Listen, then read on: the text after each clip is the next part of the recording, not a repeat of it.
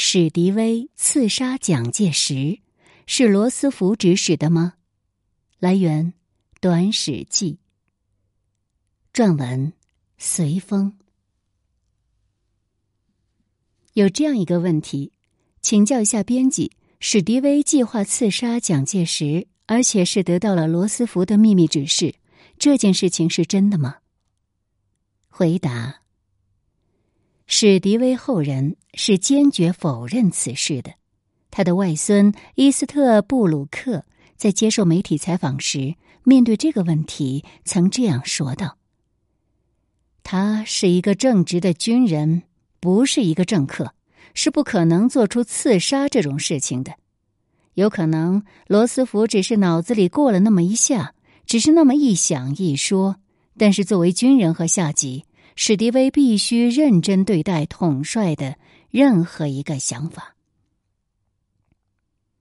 言下之意，史迪威未曾有过刺杀蒋介石的密谋，至多是罗斯福那么一想一说，史迪威认真对待了罗斯福的想法。基于当事人的利益和立场，这种否认其实没有多少参考价值。我们先来看罗斯福。命史迪威干掉蒋介石说法的由来，按照杨天石的说法，大陆最早谈及史迪威刺杀蒋介石阴谋的中文书籍是台湾学者梁静纯所著《史迪威事件》，商务印书馆，一九七三年。《史迪威事件》中说，据史迪威助手多恩上校述称。史迪威自开罗会议归过昆明，曾召密语，卫一曾奉上官口头密令，欲以暗杀手段谋害蒋委员长，命其于一周内拟具暗杀方案数种，密呈后责。曾经史迪威选择堕机一种，其后令终不至，案遂搁置。对于书中多恩口中的上官，梁静纯认为他的身份耐人寻味。书中写道：“史迪威谋害长官未遂之罪，故刊发旨。然以纠奉何人命令而竟出此，则由耐人寻味也。”对于赐奖仪式的传播，起了更大作用的是美国人迈克尔沙勒所写的。美国十字军在中国（一九三八至一九四五）这本书，商务印书馆一九八二年。美国十字军在中国这本书说，罗斯福指示史迪威：“你如果无法与蒋相处，又不能把他撤换，那就一劳永逸的把他干掉算了。你明白我指的是什么？”选派一个对你言听计从的人去执行吧。本书作者还引用史迪威部将多恩的回忆说：“总统一直没有最后授权史迪威去实行这项暗杀。”在作者看来，假如史迪威和多恩都是说的实话。那么，这个应急计划本身足以说明，白宫不再把中国和蒋介石看作休戚与共了。之后的很多通俗历史读物，将罗斯福、史迪威策划刺杀蒋介石一事写得绘声绘色，其实都是由这两本书的叙述发挥而来的。那么，实际情况究竟如何呢？我们来看史迪威日记与多恩回忆录的相关原文。史迪威记录下了自己在开罗和罗斯福等人会面时的对话。当时，罗斯福问史迪威：“你以为蒋能维持多长时间？”史迪威回答：“局势很严重，日本人再来一次五月份的那种进攻，就会把他推翻。”罗斯福说。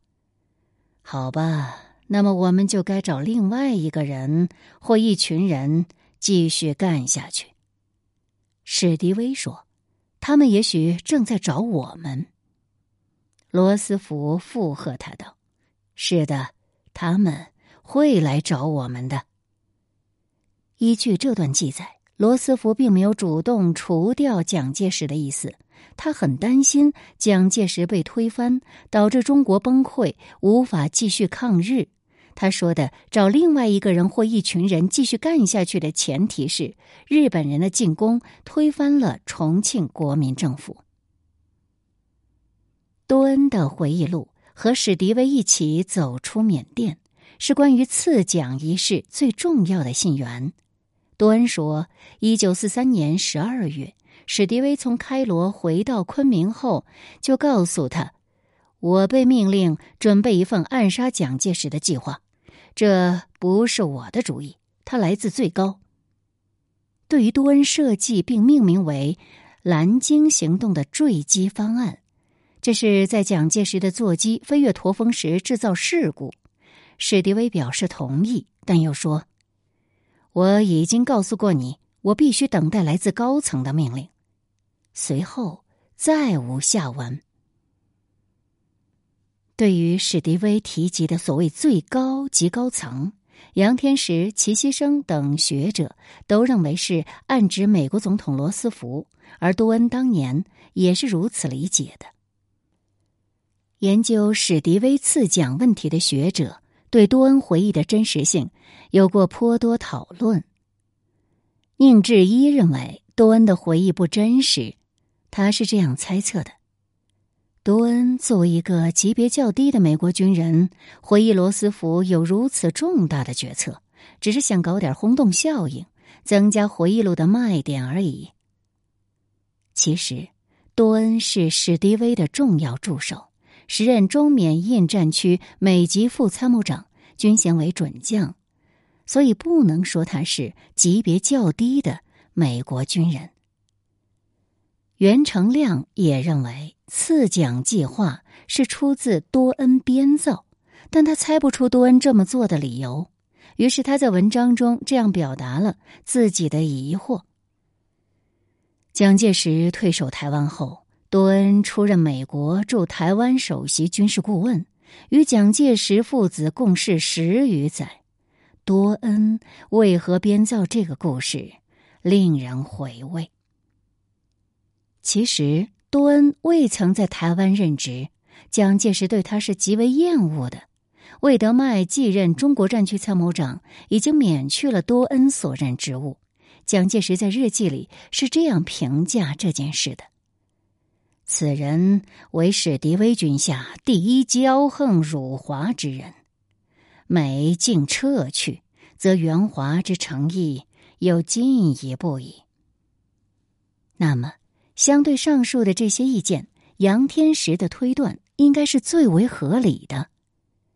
多恩是史迪威的部属，他没有必要，也不可能编造关于他的老长官的谣言，其有关回忆应是真实的。与史迪威一样，多恩蔑视中国的战时领袖和抗日将领。他被史迪威从上尉一路提拔为准将，不可能在一本只在称赞史迪威的书中说对老长官声誉不利的话。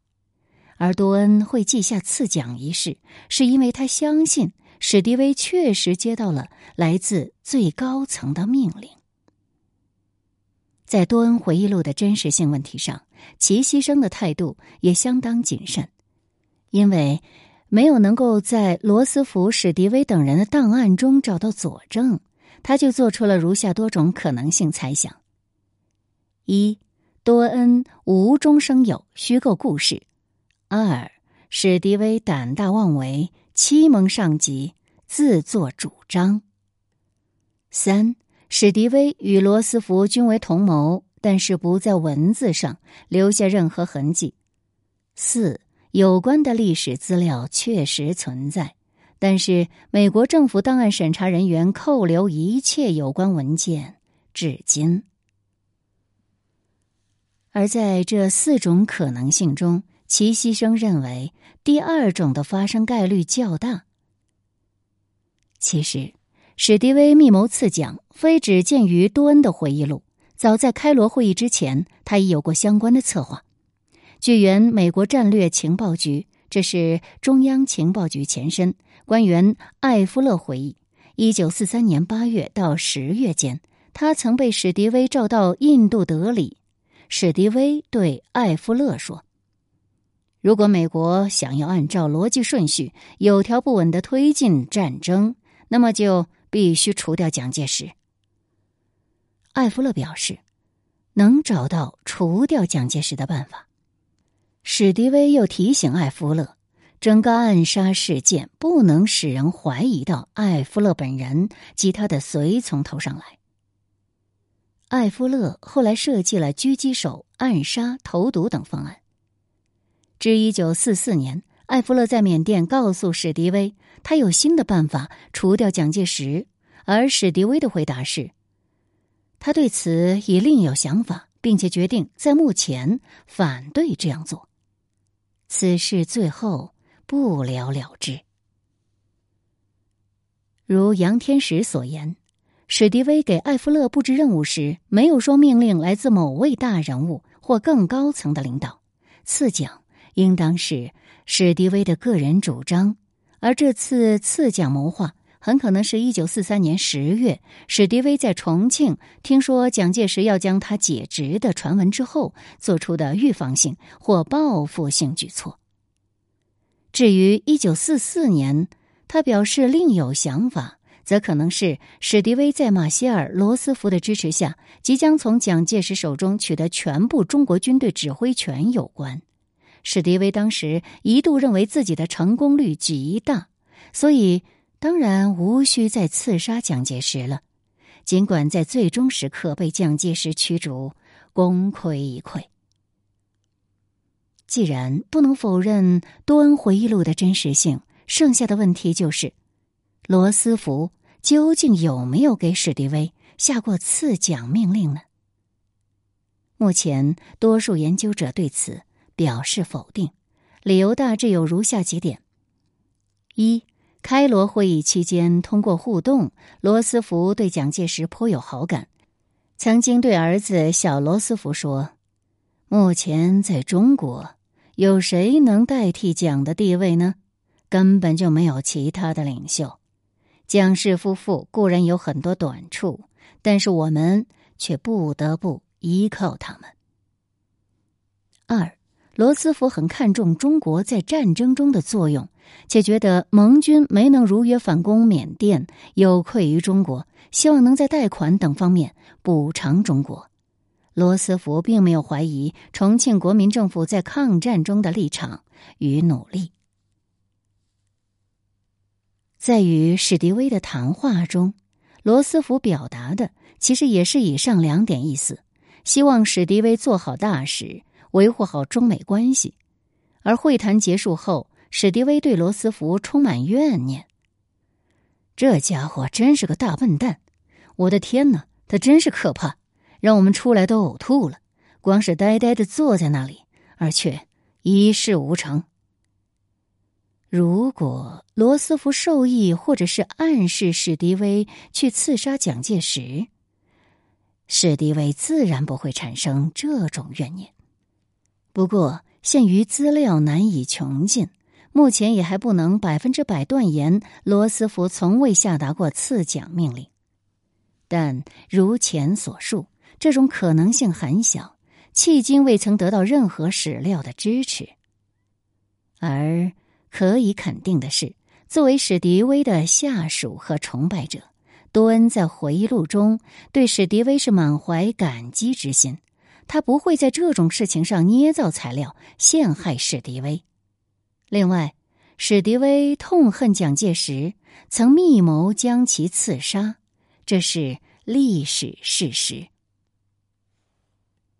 不过，尽管蒋介石与史迪威之间矛盾尖锐，但中印公路修成之后，中国还是将其命名为史迪威公路，以示纪念。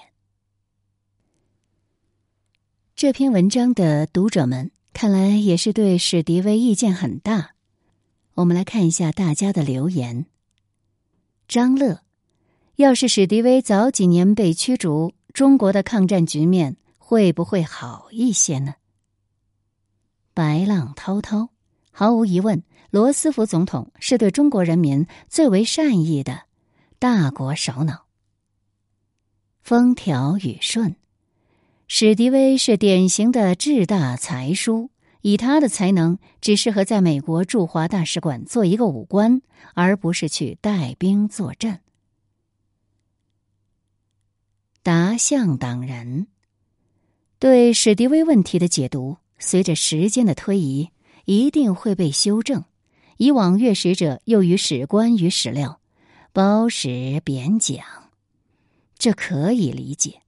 今天国外学者如方德万、齐希生、米特。国内学者如杨天石等已经对史实进行了辩证研究，不可谓不严谨不深入。国人却因偏见对学界成果视而不见，百般诡辩，对本国历史的温情与敬意尚不如外国人。如此阅史，岂不贻笑大方吗？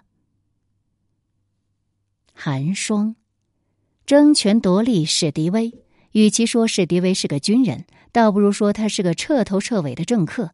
他来中国就是为了给自己镀金，脑袋里从没有过帮中国抗日的念头。